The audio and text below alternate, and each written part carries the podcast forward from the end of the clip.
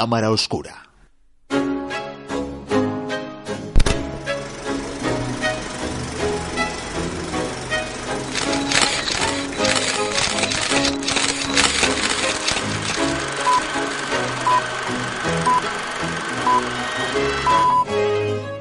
Dicen que todo lo bueno se hace esperar.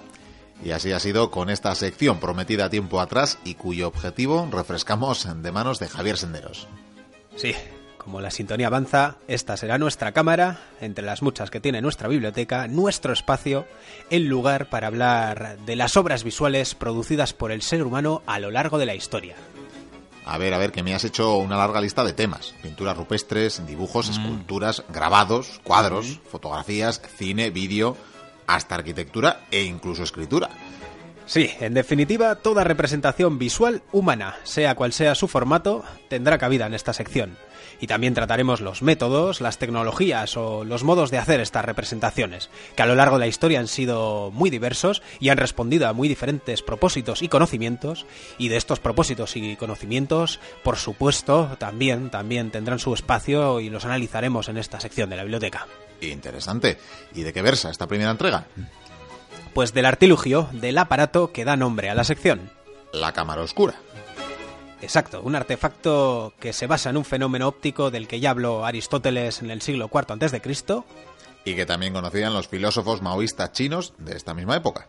un aparato, la cámara oscura, sobre el que también escribió y con el que experimentó siglos después Abu Ali al-Hassam ibn al-Hatam, el gran matemático, físico y astrónomo de Basora, Más conocido en Occidente como Alacén, gran erudito árabe cuya obra traducida al latín dio inicio precisamente a gran cantidad de investigaciones acerca de la óptica en la Europa del siglo XIII.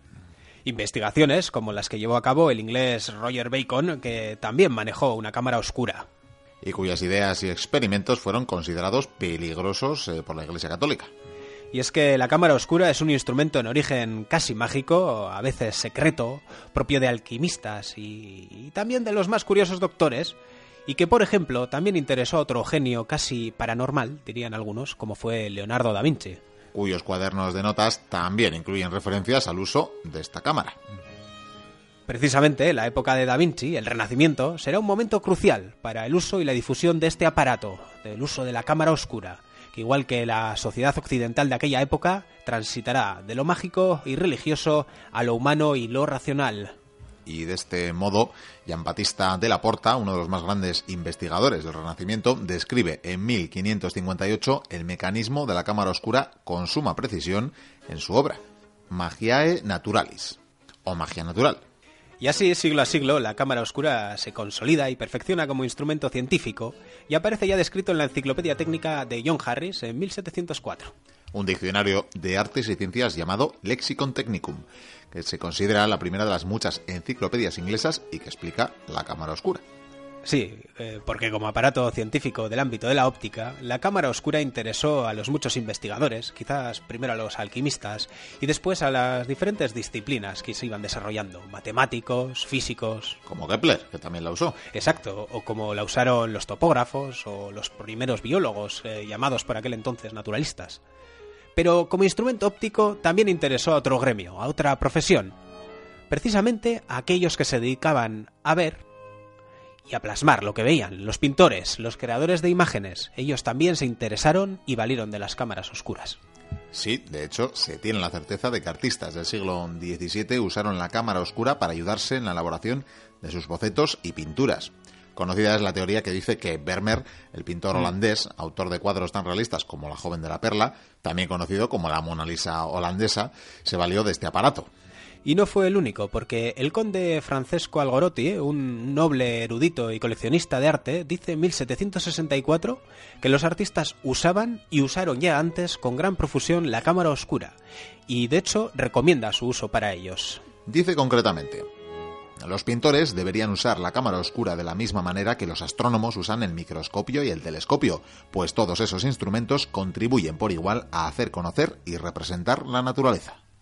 Y así llegamos a la revolucionaria teoría de David Hockney, un artista polifacético británico de nuestros días, quien propone que no solo en el siglo XVII, sino que desde comienzos del siglo XV, Antes, por tanto, de lo que creíamos, muchos artistas occidentales utilizaron cámaras oscuras para dibujos y pinturas. O lo que es lo mismo, que muchas de las que hoy consideramos grandes obras de la pintura surgieron de manos de los artistas, sí, pero gracias a este artilugio del que hablamos hoy. Y por tanto, quizá no solo la genialidad de los autores permitió el nacimiento de estas espectaculares y realistas imágenes renacentistas, sino también cierta tecnología óptica que hasta ahora no habíamos tenido en cuenta o no tan en cuenta. La cámara oscura, que quizá fue la herramienta secreta de los pintores. Pero un momento, antes de adentrarnos en polémicas, Javi, expliquemos qué es una cámara oscura. Sí, será, será lo mejor pero quería que antes vislumbrásemos siquiera la importancia de este aparato, un dispositivo poco conocido y que sin embargo es el origen, uno de los ancestros de las cámaras fotográficas. Vamos, que si hoy en día podemos sacar fotos con el móvil, es porque hace siglos alguien comenzó a desarrollar la cámara oscura. Así es. Bien, ¿y qué es? ¿Cómo es? Pues como su propio nombre indica, es una cámara, en el sentido de un habitáculo, es decir, un espacio cerrado. Pongamos el típico cuadrado, con cuatro paredes, un techo y un suelo. ¿Del tamaño que sea? Sí, sí. Eh, las primeras eran del tamaño de una habitación. La propia habitación, la propia cámara eh, era el habitáculo. Y luego, con el paso del tiempo y los avances eh, técnicos, se fueron haciendo más pequeñas, manejables, incluso portátiles, hasta ser del tamaño de una caja de zapatos. Pero en todos los casos se trata de un habitáculo o una cámara cerrada. ¿Y oscura? Como su propio nombre indica. Esto se refiere a que debía estar completamente cerrada en lo que respecta a la luz, es decir, no debía tener luz en su interior ni debía entrar en ella luz del exterior. oscuridad total, por tanto. Con una excepción, un único orificio en una de sus paredes, y por este agujero entraba la luz del exterior. Y esta luz, dentro de la cámara, justo en la pared opuesta al agujero, formaba la imagen de lo que había en el exterior. ¿Acaso insinúas, hereje, que se proyectaba dentro de la cámara la imagen que había fuera, de lo que justo estaba iluminado delante del agujero? Artes de Lucifer, parecen. Es física más bien, y Maese Miquel me he permitido idear un experimento práctico que te lo demuestre, para que así se lo narres a nuestros mochuelos y mochuelas, a los que invito a crear sus propias cámaras oscuras. Nosotros, por nuestra parte, vamos a convertir nuestro estudio en una cámara oscura. Al fin y al cabo es ya en sí una cámara. Sí, con cuatro paredes, techo y suelo, y de por sí oscura, por esa manía tuya de iluminar con velas. Es para darle ambiente, hombre. Ya, ya, y para no darle un duro a las eléctricas, que bastante nos roban, me parece muy bien. Eh, pero para hacer nuestra cámara oscura debemos eliminar cualquier atisbo de luz. Entonces cerramos nuestras puertas, apagamos las luces, en este caso es fácil. Y ya tenemos la cámara en oscuridad total. Bien, pues ahora nos falta el agujero. Lo haremos en este caso en la pared del estudio que da a la calle, en nuestro caso al patio de armas de la biblioteca, que a estas horas está bien iluminado por el sol. Eh, ¿Me vas a permitir, eh, Miquel? ¿Qué haces? Javi, que no te veo. ¿Qué haces? ¿Pero qué haces, insensato? Oh, ciencia, Miquel. Recuerda que estamos haciendo nuestra propia cámara oscura. Es recomendable que la apertura sea circular, reduce, reduce la refracción. Y es interesante que esté hecha en un material lo más delgado posible. Pero... Son duras estas paredes, Miquel. Eh, roca viva. El agujero cuanto más pequeño mejor, más nitidez obtendremos. Atención, Miquel, ya tenemos el agujero y si ahora retiro la mano del agujero... Entra la luz, molesta. cierto, cierto. Pero si esperamos, si esperamos a que nuestros ojos se acomoden a esta luz y miras a la pared de enfrente al agujero, ¿qué vemos dentro de nuestra cámara? Mm, colores. Veo una imagen en la pared, un tanto apagada y algo borrosa. Pero es nuestro patio, el exterior. Tal y como explicamos en la teoría, ves lo que verías por el agujero, pero proyectado en la pared. Sí, es verdad, pero la imagen está boca abajo. Y de derecha a izquierda. Cuestiones de la óptica, amigos, pero nada que no se pudiese rectificar con un juego de espejos del mismo modo que hacen las cámaras reflex en la actualidad. Y de hecho, si a este agujero añadimos una lente, como esta... Asombroso. Aumenta la claridad y la nitidez de la imagen. Eso es, y así tenemos nuestra cámara oscura lenticular, porque tiene, tiene una lente. ¿Y esto cómo sucede? ¿Cómo es posible? Pues es un fenómeno natural. Aristóteles lo describió cuando vio la luna proyectada sobre el suelo de un tupido bosque. En aquel caso, los árboles hacían de cámara oscura y un hueco entre las hojas proyectaba la imagen de la luna en el suelo. Intentó explicarlo, pero se equivocó. Todo no lo podía saber.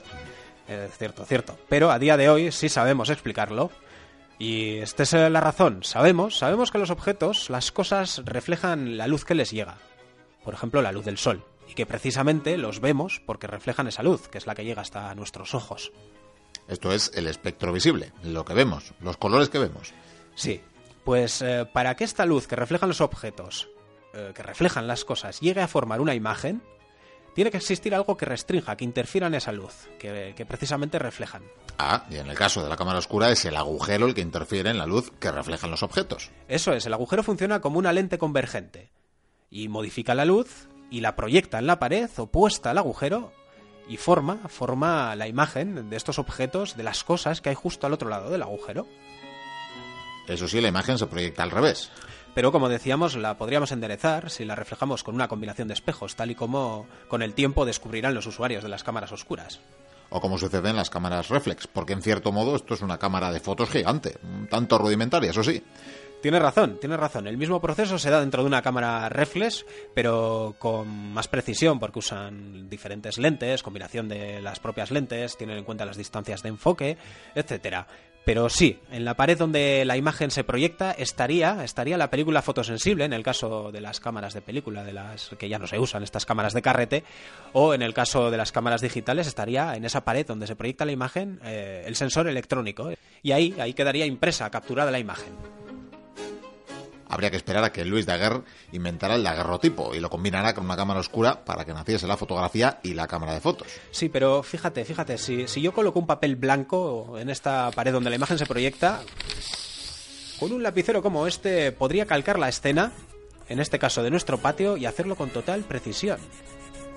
Cierto, podrías, puedes calcar la realidad, lo que hay ante el agujero de la cámara y por eso la cámara oscura debió resultar tan interesante y útil a los pintores, porque les daba la posibilidad de llevar al papel o al lienzo con total precisión lo que estuviese delante, delante de la cámara oscura, tal y como lo expresaba Daniel Barbaro en uh, un manual de cómo usar la cámara oscura y sus proyecciones allá por el año 1568. Lee, Miquel.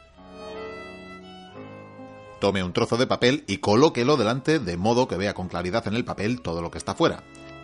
Aquí verá las formas sobre el papel como son en realidad, y las gradaciones, los colores, sombras, movimientos, nubes, las ondas del agua, el vuelo de los pájaros y cualquier otra cosa que pueda ser vista.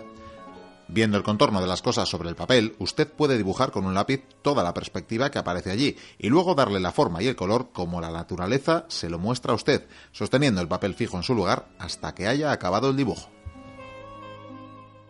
Y este es uno de los modos en eh, cómo podrían haber utilizado los pintores este artilugio. Y esto es lo que propone David Hockney, que precisamente mucho antes de lo que pensamos, los pintores se valieron de este ingenio para crear sus obras. Por ejemplo, sabemos que Canaletto la utilizó, porque de cómo usaba la cámara oscura nos habla un contemporáneo suyo que le vio emplearla, el mismísimo bibliotecario de la Catedral de San Marcos de Venecia, que en sus escritos la llama cámara óptica. Y seguro que no fue el único. Ni el primero, pero la verdad que esto no es nada fácil de saber, porque realmente el uso de la cámara no deja marcas. La imagen se hace igual, igual que dibujando al natural. Vamos, hay que dibujar, hay que pintar con las manos. Eh, esto es así. Pero... Pero, pero, si miramos las pinturas con más detalle, sí hay ciertos indicios, efectos, que pueden demostrar que ciertos autores se valieron de este ingenio. Estos indicios los explica este autor del que os hablaba, David Hockney, en su fascinante trabajo de interés indudable y título muy sugerente, El conocimiento secreto de los pintores. ¿Por qué fue secreto?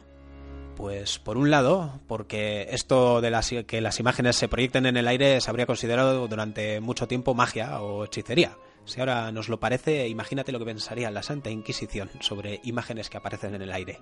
Por causas menores ardió gente, sí.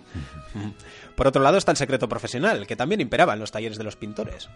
Al fin y al cabo, el uso de esta tecnología y otras de las que se valieron los pintores permitía obtener obras más perfectas, más reales, y esto te daba una ventaja sobre tus competidores, que no eran pocos. De hecho, sabemos cómo los pintores llegaban a espiarse unos a otros para aprender sus técnicas, sus secretos, cierto. Y a veces también tenemos la, la, documentación que asevera que juraban y se comprometían a no revelar ciertas técnicas si eran aceptados como aprendices.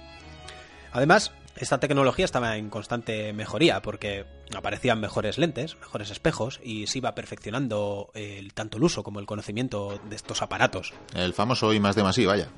Que había que proteger. Y un ejemplo de este desarrollo es que en algún momento, que tampoco podemos concretar, debieron descubrir otra propiedad eh, de los espejos cóncavos. Los cóncavos son curvados hacia adentro, ¿no? Eso es, los que tienen la superficie reflectante en forma de cuenco hacia adentro. Son los espejos que amplían las imágenes. Habéis visto de estos bastantes.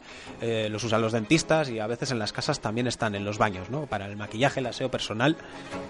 Eh, bien, pues eh, en algún momento, como os decía, debieron descubrir una propiedad de estos espejos, y es que con ellos se puede proyectar imágenes sobre superficies planas.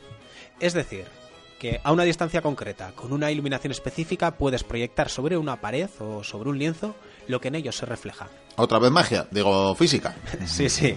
Eh, por ejemplo, si donde está el agujero de la cámara oscura, este que hemos hecho aquí, yo abro una pequeña ventana, no lo voy a hacer para no provocar tus iras ni derrumbes. Mejor, será mucho mejor. Pero pongamos que lo hago, una hipótesis. Un agujero cuadrado del tamaño de una ventana pequeña. Entonces veríamos el patio de armas. Exacto. Y si ponemos en ese exterior cerca de la ventana a una persona, por ejemplo, Vikendi. Pues veríamos a Vikendi a través de la ventana. Exacto. Y si nosotros dentro de la cámara oscura cogemos un espejo cóncavo, buscamos la distancia y el ángulo correctos, podríamos proyectar en la pared lo que vemos a través de la ventana. Es decir, el retrato del señor Vikendi acotado por la ventana. Y ya solo tendríamos que colocar papel o lienzo y repasar los contornos para obtener un exacto y fidedigno dibujo de nuestro compañero. Aunque yo no quiero pintar a Vikendi, vaya. Ah, lo que querríamos, lo que querríamos. Pero podéis observar eh, cómo de repente en la pintura, en cierta época histórica, aparecen unos retratos que se asemejan mucho a esto que os hablo, el contorno, el espacio de una ventana, y a veces incluso representan la ventana en muchos de los lienzos en la que aparece el retratado. Quizás una prueba de que usaban esta técnica. El caso es que hay escritos sobre el empleo de sistemas de este tipo. ¿Me estás diciendo que los pintores se dedicaron a copiar proyecciones? Quizás no todos, y algunos eh, solo se dedicaron a tratar de imitar el estilo imperante, y quizás no siempre, o solo lo utilizaron para partes de sus obras. Lo cierto es que la pintura a finales del Renacimiento era, es, mucho, pero mucho más naturalista, mucho más realista que lo era a comienzos. ¿Qué pasó en medio? Genialidad. Sí, genialidad indudablemente, pero también cambió el modo de mirar y el modo de pintar lo mirado. David Hockney propone que lo que sucede es que comienzan a usar la óptica con profusión, todos estos artilugios que hemos descrito, la cámara oscura, los espejos cóncavos, las lentes y otros, otros aparatos, y esto les permite ver de otra manera, con resultados y efectos que el simple ojo humano no podría conseguir. Y de este modo surgen estos cuadros que aún hoy tan fascinantes nos parecen por su realismo, y que en realidad son una suerte de fotografías pintadas. ¿Y en qué nos basamos o en qué se basa Hockney? Pues tiene varias pruebas de ello. Eh, sin duda, los pintores conocían esta tecnología. De hecho, en ciertas ciudades, pintores y fabricantes de espejos, los ópticos de la época, pertenecían al mismo gremio. Y muchos de los pintores se relacionaban con los científicos del momento. Un ejemplo, Jan van Eyck, cuyo vecino era un científico fabricante de espejos y quien, por cierto, pintó un espejo cóncavo en su obra de 1434, El matrimonio Arnolfini. Cierto, este creo que no era un espejo cóncavo, aunque no lo recuerdo, pero es verdad que a este pintor, a Van Eyck, le reclamaban como retratista por la exactitud a la hora de reflejar a los modelos. ¿Casualidad? No lo creo. Los pintores mostraron gran interés por, la, por esta tecnología, hasta los más prodigiosos dibujantes, Durero, Da Vinci, sin olvidar que los propios pintores y su entorno dejan escritos sobre esta tecnología de la que hablamos, incluso a algunos pintores les ven utilizarla, como hemos dicho antes, y otros sin duda la usarían en sus talleres, lejos de las miradas indiscretas. Y sabemos que entre los bienes y propiedades de los pintores hay espejos y lentes. Que durante mucho tiempo se pensó que eran para hacer autorretratos, pero puede que tuviesen otros usos, por lo que vemos. Y unas lentes y espejos que por cierto no eran nada baratas ni o sea esto era porque algunos soles les ibas a dar muchas de hecho valían bastante más caras que los cuadros caras sí pero que les eran muy útiles por lo que se ve y nunca mejor dicho. Además, ya se valían antes de otros artilugios, de otras herramientas para trasladar a su lienzo las escenas, para, por ejemplo, plasmar correctamente la perspectiva lineal. Y por tanto, usar aparatos, en este caso ópticos, sería simplemente un paso más y normal para ellos. Sí, ayuda a sus objetivos, ayuda a mis objetivos, suponiendo que soy pintor, a mi arte, pues lo uso. Otra pista, pues por ejemplo, que muchos de los autores eh, cuyas obras podíamos catalogar como ópticas, hechas a través de artilugios ópticos, apenas hacían dibujos preparatorios. ¿Y cómo es posible obtener semejantes resultados y escenas tan complejas, casi a la primera, sin errores ni correcciones, sin dibujos previos y sin apenas marcas bajo la pintura? Pues una explicación es que podían proyectar la escena tantas veces como quisieran y que durante la proyección, con un único trazo de carboncillo, podían rápidamente plasmar esa realidad proyectada con suma precisión. El holandés eh, Frans Hals no deja ni un dibujo y Caravaggio muy pocos. Sí, y no son los únicos. Y en muchos casos, al pintar también sorprende, o en, las, en estas pinturas que vamos a catalogar como ópticas, por tener este hipotético origen óptico, también sorprende cómo son capaces de pintar con la pincelada justa y precisa, sin varias capas de pintura, sino que colocan el color correspondiente en el lugar exacto y lo hacen con sorprendente soltura y precisión. De nuevo la óptica. Y sus proyecciones, que les permitirían plasmar ciertos detalles con extraordinaria precisión, antes jamás conseguida, por cierto. Esto es otra prueba. ¿Algún ejemplo? Pues realmente hay muchos, solo hay que fijarse en, cuando se produce el cambio. Eh, Hockney lo, establece en, justo en el 1430, en Holanda, pero pudiera ser que antes también. Hay que fijarse sobre todo en las pinturas y, por ejemplo, fijarse en las armaduras representadas en estos lienzos, que en un momento pasan de ser simples y planas, un tanto desmañadas, incluso podríamos decir, bastante, no sé, casi hasta infantiles, simples, simples eh, armaduras, simples metales pintados que ni siquiera parecen metales, estos a comienzos del Renacimiento, ¿no? Pues de repente pasan a tener los brillos y las formas perfectas y hasta los grabados y los repujados de las armaduras, incluidas las anillas de las cotas de malla, están clavados. De hecho, si eh, una imagen de estos lienzos la volvéis en blanco y negro y la comparáis con el detalle de una fotografía de una armadura actual, seríamos casi incapaces de establecer cuál es la foto y cuál es la pintura. Algo muy similar sucede con las telas, con los vestidos de los retratados. Exacto, es quizá uno de los cambios más perceptibles. En esto nos hemos fijado casi todos que hemos mirado un lienzo. En pocos años dejan la tradición o el modo de hacer unos vestidos simples y bastante gráficos y de una generación de pintores a otra comienzan a pintar unas telas de intrincados dibujos, con complicados pero realistas pliegues, sutiles toques de luz y sombras, reproduciendo con total precisión complejas superficies y encajes y con total coherencia. ¿Acaso porque pudieron proyectarlos y así plasmarlos detenidamente y con precisión? Y con los retratos pasa algo similar. Hay un gran cambio. En menos de 100 años comienzan a aparecer caras proporcionadas, muy realistas, hasta llegar a aparecer eh, fotografías que, que, permitirían identificar no solo a los rostros conocidos de reyes y eclesiásticos, sino a los pobres. Hablo en concreto de estos retratos que muestran con total fidelidad un gesto, una mueca, una expresión que es fugaz y única, pero que aún así es captada y plasmada con total exactitud. ¿Podría hacerse con tal perfección pintando de memoria o pintando a simple vista o a distancia? Parece difícil, desde luego, pintar exactamente una expresión que dura unos pocos segundos. Y que además difícilmente puede mantenerse o casi repetirse para ser plasmada, digamos, al natural, de forma tan realista. Como decía el pintor norteamericano John Singer Sargent, un retrato es una pintura con algo que falla en la boca. Y eso que él era un excelente retratista. Pues si encima hay que reproducir una mueca que dura un momento. Y sin embargo, hay en estos retratos perfectos una expresión espontánea, fugaz.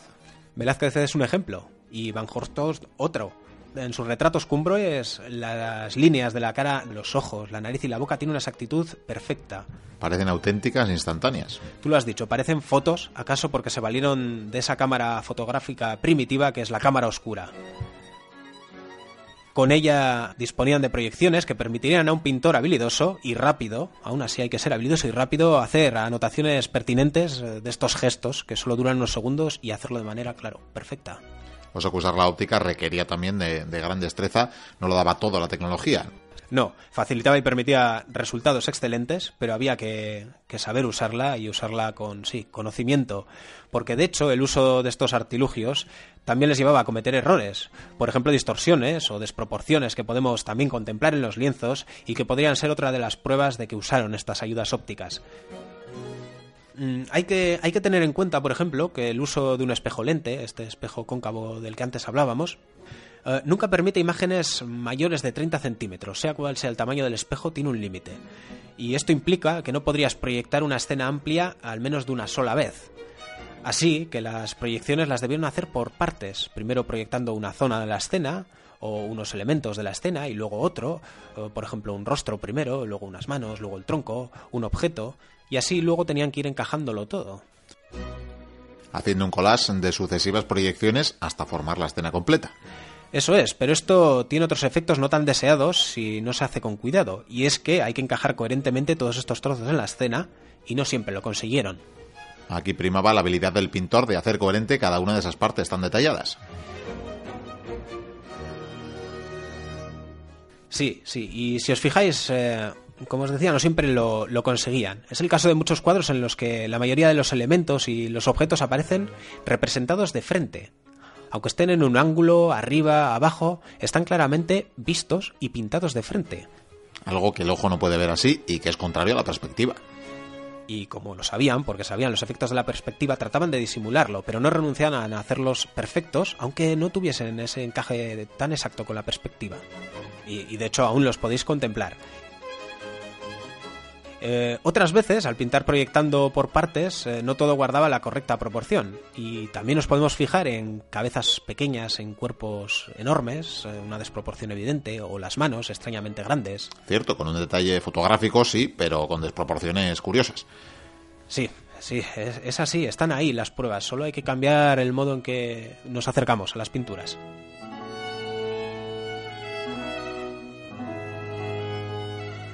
Se agota el tiempo, maese Javier, y hay más pruebas, ¿verdad? Sí, sí, voy a acabar con, con, una prueba importante también, la luz, la iluminación de las escenas, de las pinturas. Eh, hay que saber que el uso de la óptica requiere una iluminación muy intensa, muy fuerte. Aún a día de hoy es evidente que las mejores fotos se obtienen con buena luz, desde luego. Ayuda, ¿verdad? Pues eh, cuando la tecnología era aún más primitiva, mayor era la necesidad de luz y así lo recomiendan los textos antiguos cuando explicaban el manejo de la cámara oscura. Cierto, retomo el manual de Daniel Barbero que recomienda. Este experimento necesita sol claro y brillante porque la luz del sol tiene gran poder para hacer que las cosas sean visibles. Y oh casualidad, sabiendo esto, empiezan a aparecer pinturas con una marcada iluminación de luz de sol, podríamos decir, de sol directo, y con sombras muy duras, aun y cuando muchas de las escenas están representadas aparentemente en interiores, nos muestran el interior de una habitación donde sería imposible que semejante luz hubiese. Eh, quizás es porque pintaban a los actores ah, en un patio y luego ponían los fondos. Esto también es comprobable de cómo parecen muchos de los fondos decorados de teatro o que realmente no estaban con la misma luz o en el mismo lugar que estaban las personas que aparecen también representadas. Y realmente hay, hay más pruebas, eh, como ciertos efectos de foco y desenfoque que aparecen en algunos cuadros y que nuestros ojos no pueden crear, no los podemos ver, así que no los podríamos pintar y que por tanto solo se pueden explicar con el uso eh, de aparatos ópticos que sí, que sí nos permiten enfocar, desenfocar. Pero remito para el resto de pruebas al trabajo de Edwin Hockney, una atrevida pero interesante hipótesis. Que por cierto, ni mucho menos dice que todos los pintores eh, se valieron de la óptica, solo que la lente llegó a ser tan dominante que su imagen se convirtió en el modelo para toda la pintura. Eso es, y que originó que el aspecto naturalista, en el sentido de gran parecido con la realidad, sería la meta de muchos pintores y compradores de, de pinturas y el criterio principal con el que juzgar los cuadros. Al menos, claro está, hasta que se inventó la fotografía. Sí, entonces, imitar la realidad dejó de tener sentido para los pintores, no podían competir con las artes fotográficas, con las películas fotosensibles y, o casualidad, precisamente entonces los pintores empezaron a hacer otro tipo de pinturas, impresionismo, cubismo. Pero eso ya es otra historia. Otra cámara oscura. Permíteme, Miquel, cerrar esta entrega de la cámara oscura con las palabras del propio Hockney dirigidas a aquellos que ya nos estén denunciando, diciéndolo mm, bien, pero también insultando, probablemente, por insinuar o decir abiertamente que los grandes nombres del arte, Velázquez, Caravaggio, Van Eyck, Canaletto, Vermeer, Reynolds, se valieron de artilugios ópticos como la cámara oscura y otros que no hemos desvelado aquí. Para todos ellos os dejo estas palabras de David Hockney. Creo que vale la pena repetir aquí que la óptica no hace marcas, solo produce una imagen, una mirada, una manera de obtener una medición. El artista todavía es responsable de la concepción, y esta requiere gran habilidad para superar los problemas técnicos y ser capaz de representar esa imagen en pintura.